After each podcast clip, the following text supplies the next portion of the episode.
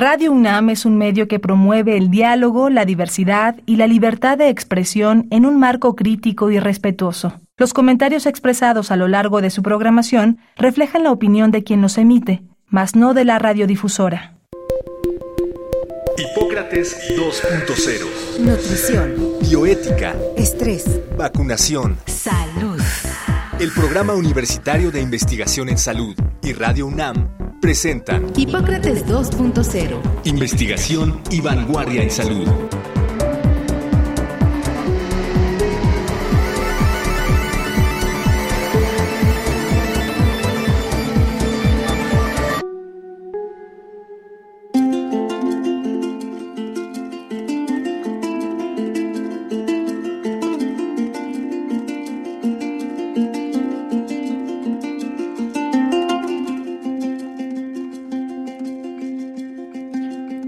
¿Qué tal? Bienvenidos a Hipócrates 2.0. Yo soy Mauricio Rodríguez. Como cada semana les doy la más cordial bienvenida. Qué bueno que nos están acompañando aquí en Radio UNAM. En el programa de hoy vamos a platicar sobre COVID rumbo a la endemia. Vamos a hacer unas, unas reflexiones sobre el, el momento de transición en el que estamos. Todo indica que estamos pasando de, de la etapa de la pandemia, de la etapa de la emergencia, hacia, hacia una etapa de endemia que no sabemos exactamente cuándo comenzará, pero comienza a haber algunos datos de que, de que estamos entrando a esa etapa de transición. Y para eso hemos invitado a la doctora Diana Vilar Comte, que ya ha estado con nosotros en alguna ocasión previa. Eh, ella es, es médica, eh, tiene una maestría en epidemiología, es coordinadora de epidemiología hospitalaria en el Departamento de Infectología del Instituto Nacional de Cancerología es formado parte del equipo de respuesta a COVID en ese instituto y es profesora de la Facultad de Medicina de la UNAM, eh, pertenece al Sistema Nacional de Investigadores y a la Academia Nacional de Medicina y la invitamos para platicar junto con el doctor Samuel Ponce de León, que ustedes también ya lo conocen, ha estado varias veces con nosotros. Él es eh, médico especialista en enfermedades infecciosas, tiene una maestría en epidemiología hospitalaria, es coordinador del Programa Universitario de Investigación en Salud y, y, ha coordinado los trabajos de la Comisión Especial de la UNAM para COVID-19. Así que, pues en los siguientes minutos vamos a tratar de, de platicar sobre los principales conceptos de, de, esta etapa de cambio hacia la, hacia la endemia. Pero, pues primero que nada, los, los saludo a los dos. Diana Vilar, bienvenida a Hipócrates 2.0. ¿Cómo estás? Gracias, un placer volver a estar con ustedes. Doctor Samuel Ponce de León, bienvenido otra vez aquí a su casa. Hola Mauricio, todo el equipo de Radio UNAM, muchas gracias, buenas tardes. Hola Diana, qué gusto tenerte por aquí. Saludos al auditorio. Pues llevamos dos años, eh, decíamos justamente que en algún momento había que tener algunos indicadores para pensar en que se, estabilizaba la emergencia y, y, podíamos voltear hacia la endemia. Siempre hemos estado diciendo, COVID parece que se va a estacionar eventualmente como la influenza. Podríamos, podríamos pensar en que estamos en, en el final de la etapa de emergencia. Hay hay elementos suficientes, ¿por qué sí, por qué no? Si quieres, Diana, con, empezando tú. Pues bueno, el escenario que hoy tenemos es totalmente diferente al de hace eh, dos años. Algunos expertos sugieren que pues, COVID se ha vuelto una enfermedad prevenible, tratable, manejable. Y bueno, si vemos los, o sea, los números más recientes en las diferentes regiones eh, del mundo, pareciera que el número de casos el número de hospitalizaciones y fallecimientos eh, han disminuido, aunque en estos últimos días pues estamos en alerta otra vez eh, sí. con estas nuevas variantes de Omicron que se están observando muy de cerca, pues para tratar de ver cuál está siendo su evolución en lugares como Sudáfrica y como el Reino Unido en Europa. También, pues, eh, en algunos puntos en Estados Unidos eh, los casos están creciendo, particularmente en la costa eh, este, y pues habrá que tener un, un, una observación minuciosa y juiciosa de cómo evolucionan estos, sea, estos números y estos casos en los próximos días. Sin embargo, Sí, las últimas semanas pareciera que se estabilizaban las hospitalizaciones, el número de casos eh, diarios y las muertes por eh, COVID en prácticamente todas las regiones del mundo. Y que México no es la excepción. Yo creo que México incluso lleva más tiempo, ¿no? Con una situación muy estable y, ya varios estados del país tienen eh, pues ya varias semanas sin defunciones, con muy pocos casos, pero no sé, doctor Ponce de León, ¿cómo se sale de la, de la pandemia? ¿Cómo se entra a la endemia? ¿Quién dice cuándo? Quien dice realmente es el virus, SARS-CoV-2, es la evolución del virus el que va determinando todo esto. Y necesariamente saber cuándo entramos a la, a la endemia pues tendrá que ser un ejercicio retrospectivo más que prospectivo. Tendremos que ver hacia atrás, cuando digamos, ahí fue donde entramos ya a la endemia, porque como señalaba ahorita Diana, ciertamente hay una serie de actividades que tienen que mantenernos en alerta, y aunque es cierto, definitivamente, yo creo que es clarísimo que estamos en una fase diferente de la epidemia, diferente a todo lo que hemos vivido durante más de dos años, dos años y cinco meses aproximadamente, eh, el tema sigue siendo complicado, nuevas variantes y tendremos que ver qué es lo que sucede en las próximas semanas y meses. Lo cierto es que cuando decimos que es prevenible, tendría yo que ponerlo entre comillas y diría que en dónde es prevenible y cuándo y con qué variantes, ¿no? Eh, que es eh, tratable, es lo mismo, porque en dónde, dónde hay tratamientos disponibles y cuándo se pueden administrar a tiempo también es sumamente variable. Y finalmente, si es manejable o no, depende de una infraestructura eh, en salud que ciertamente rebasa a la gran mayoría de los países en el mundo. Entonces, eh, yo diría que si estamos en un nuevo escenario en donde requiere un tratamiento diferente, eh, quien decide este tratamiento necesariamente es el Estado, es la Secretaría de Salud, quien tiene que ir definiendo estos pasos. Creo que lo que han hecho, a pesar de que evidentemente a, no todos les gusta el momento, piensan que es un poco antes o un poco después, pero el hecho es que el panorama, yo creo que sí hacía necesario tener una serie de mensajes y cambiar un poco el abordaje que estábamos llevando. ¿Qué riesgos? Indudablemente hay riesgos. El riesgo principal que veo es que no podremos llevar una cuenta de casos tan cercano a como lo podíamos llevar antes.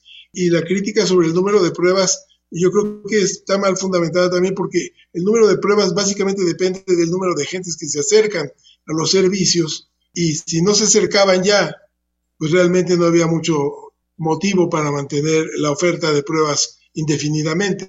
Entonces habrá que irle midiendo a la situación para ver cómo vamos, pero es uno de los riesgos claramente, pero creo que hay que asumirlo.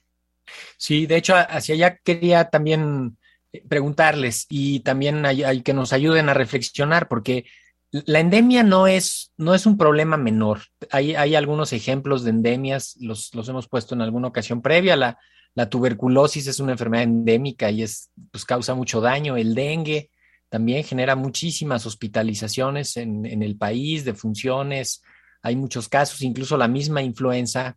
Entonces, conectando con esto de, la, de cómo vamos a saber ahora los casos, cómo se va a vigilar, quién, quién va a vigilar, cómo nos vamos a enterar de la vigilancia, e, esa parte es fundamental en esta etapa porque podría entenderse que, ya se aleja la enfermedad, se esconde y, ya no la vemos, pero necesitamos seguir posicionándola en la información, ¿no? Diana, creo que eh, tú que estás en la, en la vigilancia y, que eres parte de ese inmenso universo que alimenta los datos epidemiológicos del país. ¿Cómo le podemos hacer para seguir pendientes de esa información, pues rescatando la, información más útil? E, este es un reto además enorme cuando, o sea, digo, y también es un cambio de paradigma en, en muchas de las enfermedades cuando tenemos una disponibilidad pues creo que nunca antes vista de poder hacer diagnóstico en casa. Sé que ese no es un acceso eh, para toda la población, pero es cierto que hay una proporción no despreciable de, casos que se están diagnosticando con pruebas rápidas que se han hecho eh, mucho más accesibles al paso de los meses. Y que esas, eh, o sea, esos, esas pruebas en realidad no las estamos contando, ¿no? Por ejemplo. Entonces, tal vez una parte de este sistema es que tenemos que pensar dentro de la salud pública, pues cómo vamos a alimentar ahora estos datos en algún tipo de plataforma diferente, esto, que sean veraces, que sean efectivos y que sean casi en tiempo real y que creo que con los o sea, los instrumentos electrónicos que hoy tenemos, esto sería posible, pero pues también requiere una inversión posiblemente del Estado eh, generosa. La otra, y que esto lo han puesto en la mesa algunos expertos, es, o sea, ¿cuál puede ser el, el mejor sensor, no? Eh, si puede ser la prevalencia a nivel comunitario y que esto puede variar en diferentes comunidades, si tiene que ser el número de hospitalizaciones, porque esto tiene un impacto directo hacia los servicios eh, de salud, que pues muchos sufrieron estos eh, dos últimos años. O bien si podemos tener algunos, algunas mediciones indirectas, como puede ser la detección del SARS-CoV-2 en aguas residuales, que pueden alertar sobre una nueva un, incremento en, la, eh, en la región o en la, o en, la comunidad. Y la otra cosa que también eh, podría ser interesante es, desde el punto de vista comunitario, empoderar a algunos servicios eh, de, salud. En nuestro caso, pensaría que podrían ser farmacias o muchos de estos puntos donde se están haciendo pruebas y en realidad no se están en muchas situaciones eh, contando. Y algunos modelos hablan también de que SARS-CoV-2 lo tenemos que meter junto con otras enfermedades respiratorias como eh, influenza o como virus incisional respiratorio y tratar de establecer cuál puede ser algo permisible. Pero el punto es permisible de cuánto y de qué. Sí, y, esto va a variar de sitio en sitio y el espectro clínico es tan amplio que dices, bueno, catarros, pues sí, eso sí los voy a permitir, no voy a permitir neumonías. ¿Cómo se hace ese ajuste, doctor? Bueno, pues realmente yo creo que tendríamos que seguir necesariamente la huella de influenza. Entonces, eh, hay un sistema de vigilancia de influenza que funciona en todo el país con una serie de, centros eh, asignados para hacer reportes de influenza y tendríamos que enriquecerlo, evidentemente, repensar un poco quizás la ubicación, ampliar seguramente el número de unidades y establecer esta vigilancia. Y, es importante destacar que esto, en principio, no me parece demasiado complicado que lo pudiera hacer la Dirección de Epidemiología, que son los responsables de esto, en donde entramos a problemas, y más actualmente, es que cualquier intervención que planteemos en este momento eh, requiere de presupuesto, evidentemente, porque todos estos centros de investigación, unidades piloto para identificar infecciones respiratorias, como decía Diana, en el rubro más amplio, que es lo que hay que vigilar eh, en relación a esto, va a requerir de una capacidad de secuenciación mayor. Necesitamos una inversión multimillonaria en secuenciadores, que evidentemente tendría que distribuir casi estatalmente. Cada gobierno estatal tendría que hacer una inversión para secuenciación, para poder hacer esto que estaba también señalando Diana en términos de eh, vigilancia de aguas residuales, que se conoce como un indicador útil que antecede el número de casos en la comunidad. Tú ves el incremento en detección de algunos virus, particularmente SARS-CoV-2, en, en, aguas residuales, y esto te predice que va a haber un incremento en el número de casos posteriormente.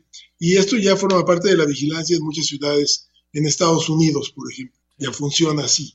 Y serán cuestiones que tendremos que ir planteando y tratando de empujarlas para que el Estado realice la inversión necesaria y podamos tener un, seguimiento correcto que nos permita en su momento efectivamente decir, efectivamente, hoy estamos ya lidiando con una evolución de la pandemia hacia eh, un canal endémico.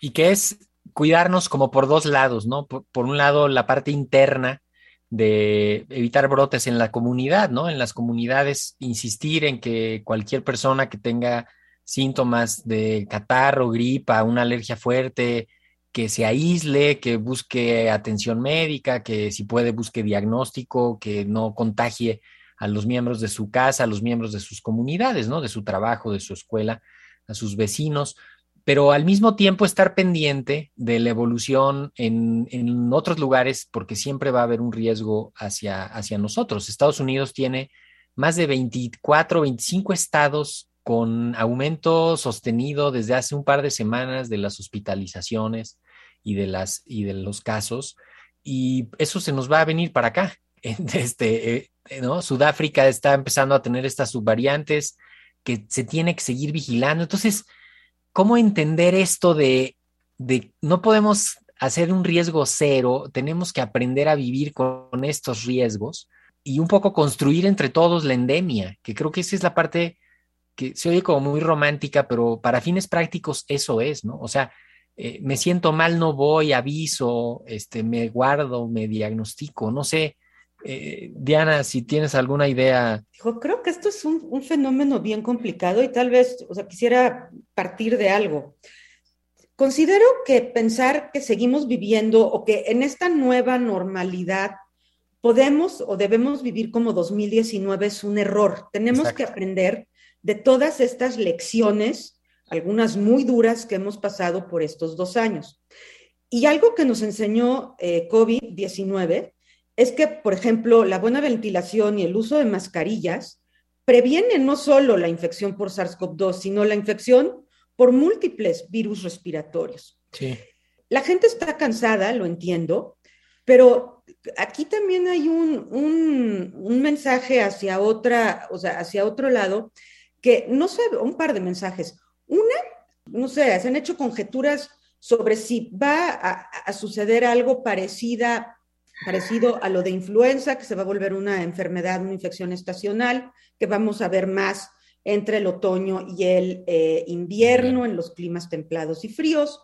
Pero cuando uno analiza las gráficas de, de, COVID y empezamos a ver otra vez este movimiento de Omicron con estas nuevas eh, variantes, pareciera que cada cuatro a seis meses nos brinca una oleada y que así han sido diferentes y que las vacunas han cambiado la historia de esto.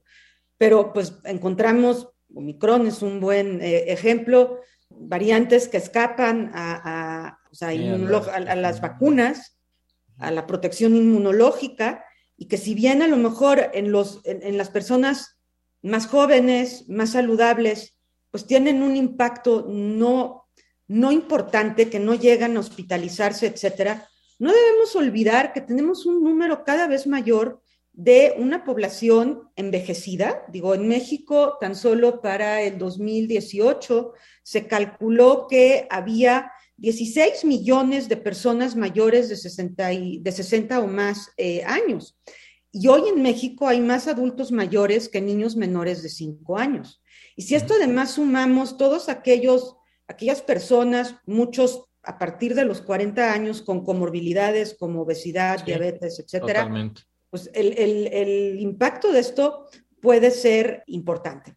Considerando esto, creo que uno de los mensajes que a mí me gustaría eh, dejar es que en esta como nueva normalidad y lo aprendido en estos dos años, yo creo que vamos a tener que vivir una, confiando en la salud pública, y esto también es un llamado a tener muy buena infraestructura de salud pública, confiar en la ciencia, uh -huh. no dejar que se nos disparaten todos estos mitos y estas eh, eh, cuestiones que han surgido incansablemente sí, sí, sí, en estos dos años, y que también vamos a ir en una estira y afloja, o sea, tendremos periodos mucho más relajados, tal vez como el que ahora estamos viviendo en México, pero que si nuestros indicadores empiezan a subir, tendremos que replegar y tendremos que pensar nuevamente, endurecer el uso de la mascarilla, yeah. esto, evitar espacios conglomerados y no olvidarnos de estas personas vulnerables. La cuota de COVID-19 en personas vulnerables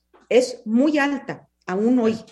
Y esto, la, la otra cosa es que COVID probablemente no se va a acabar, no vamos a llegar a cero, sino que vamos a tener que vivir con, con él o con ella y tenemos que aprender cuáles son los niveles eh, sí, tolerables, los cuando aflojo y cuando estiro.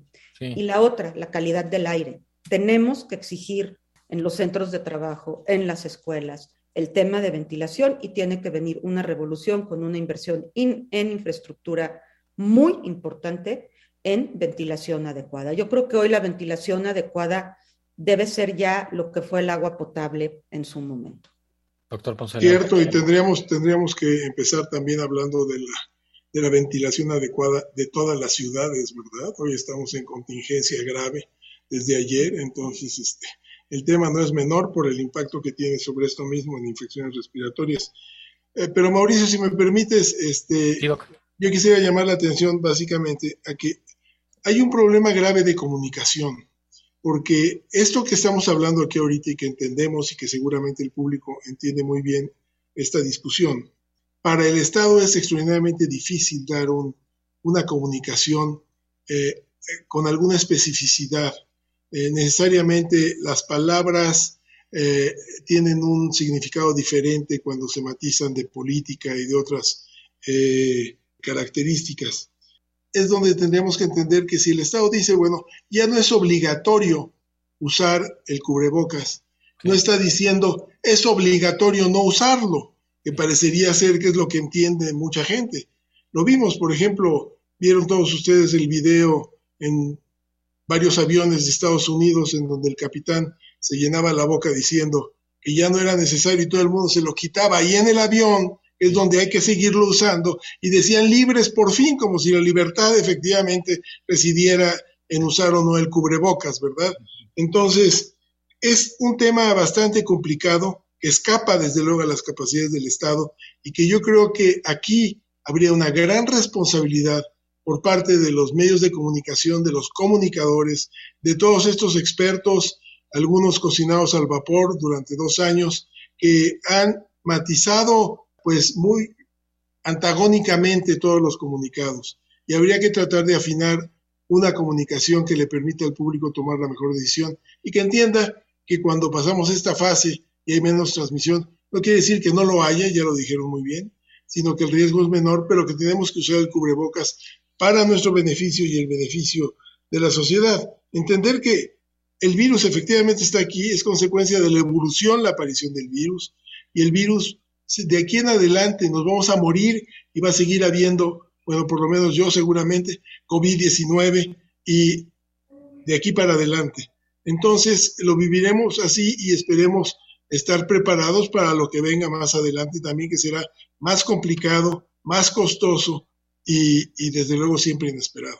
Y entender que hemos llegado a esta etapa en parte gracias a las medidas que hemos mantenido, a las acciones que se han realizado, todo lo que ha hecho eh, el país en su conjunto, más de 200 millones de dosis de vacunas, el uso del cubrebocas como un compromiso social que, se ve todavía en la calle, ¿no? Mucha gente sí lo usa, hay un buen apego y pensar en estos vulnerables. Creo que con esa idea me gustaría que, cerraras con algo, Diana, de la visibilizar a los vulnerables y entender que, entre todos tenemos que protegerlos, ¿no? ¿Con qué te quieres despedir, Diana? Nos quedan cuatro minutitos. Pues me voy a despedir con lo que yo veo en mi hospital todos los días, que son pacientes con cáncer. Tenemos grupos numerosos de pacientes con cáncer, básicamente lo que son neoplasias hematológicas, que a pesar que han tenido la voluntad férrea de vacunarse, por el estado de su, de su inmunidad eh, por los tratamientos que reciben, por la enfermedad misma, no responden correctamente a la, vacuna. Y que estos además pueden ser reservorios en donde el virus se siga propagando, siga mutando. De hecho, se habla mucho que este es, casi como un santuario para que ocurran eh, mutaciones que pueden ser potencialmente variantes eh, importantes y que a pesar de las vacunas, de los tratamientos, etcétera, son pacientes que se siguen muriendo. Y esto muy posiblemente va a suceder así con ellos y con muchos otros inmunosuprimidos y los adultos mayores. O sea, esta, este nuevo pico que ha habido en algunos países de Europa, como, como Inglaterra, en España también, nuevamente se ha vuelto a cebar sobre los adultos eh, mayores. Entonces, pues creo que es una enorme responsabilidad como, o sea, como individuo y como sociedad eh, cuidarlos. Y la otra es decir, en la medida que nosotros cuidemos estas cosas a estos grupos, vamos a ejercer menos presión sobre los servicios hospitalarios y podremos volver a atender normalmente las muchas otras patologías que se requieren en, los diferentes, eh, en las diferentes instituciones. Perfecto. Muchísimas gracias. Doctor Ponce de León, ¿con qué nos despedimos? Bueno, pues eh, nada más enfatizar que es posible que tengamos, como se ha señalado, una quinta ola en algunos días o semanas. Estamos viendo esta evolución alrededor del, del planeta. Y el momento es un poco de entender que la responsabilidad ya más que del Estado que ciertamente tiene que reanudar actividades porque hay otros muchos factores. No es solo un problema sanitario, es un problema social muy grave. Entonces, ya a cada uno de nosotros como individuos tendríamos que reflexionar y decir, yo si uso mi cubrebocas, siempre hay riesgos que posiblemente vayan a aumentar. Entonces, ese es el mensaje que yo dejaría. Perfecto, pues con eso nos despedimos. Hay que mantener el uso del cubrebocas, sobre todo en situaciones de riesgo, procurar sana distancia, ventilar, exigir que haya buena ventilación, no hacer infodemia, aislar a los enfermos, no automedicarse y estar pendientes durante las próximas semanas de, la información y de ir construyendo entre todos esta endemia. Muchísimas gracias, Diana Vilar, por haber estado acá en Hipócrates 2.0. Como siempre, y estar con ustedes. Placer. Gracias. Doctor Ponce de León, mucho gusto.